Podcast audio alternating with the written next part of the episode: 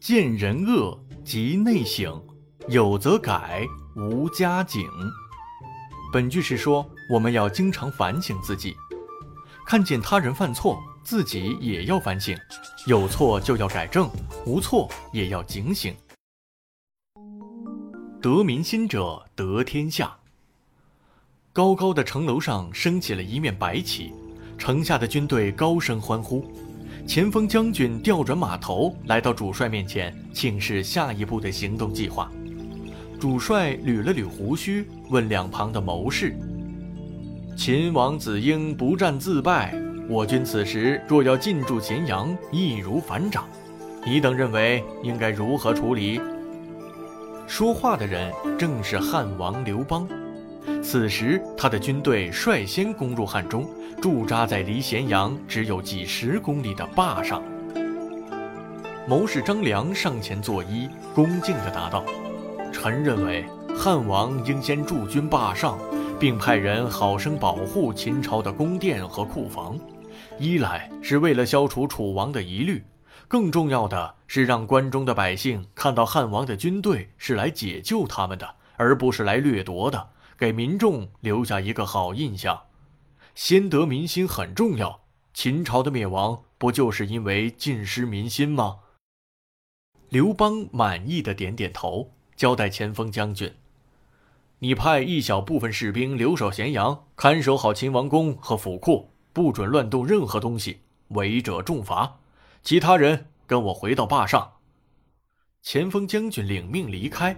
刘邦微笑着看了看咸阳城，发出了撤军的命令。处于惶恐中的咸阳城百姓本以为又将遭遇一场劫难，没想到就这样平静地过了好几天。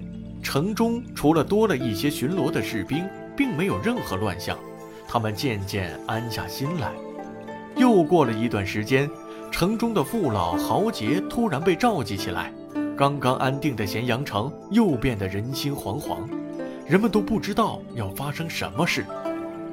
这时，只见一个军官模样的人拿着卷轴来到大家中间。他打开卷轴，微笑着对周围不安的人群说：“父老乡亲，不要紧张。今天找大家前来，是汉王定了几条法令，想请各位一起见证评议。首先。”废除秦朝的所有严刑峻法，汉王说了，秦朝的捐税徭役太重，刑罚太严酷，百姓根本就没有好日子过。人民是一国的根基，为政者应该多为百姓谋福利。此外，汉王还给自己的军队定下了几条规矩，请大家监督。其一是杀人者判处死刑，其二是伤人者治罪。其三是抢劫百姓财物者受罚，人们听后都高呼万岁。他们自发地带着牛羊酒食犒劳刘邦的军队。刘邦一再谦让，不肯接受。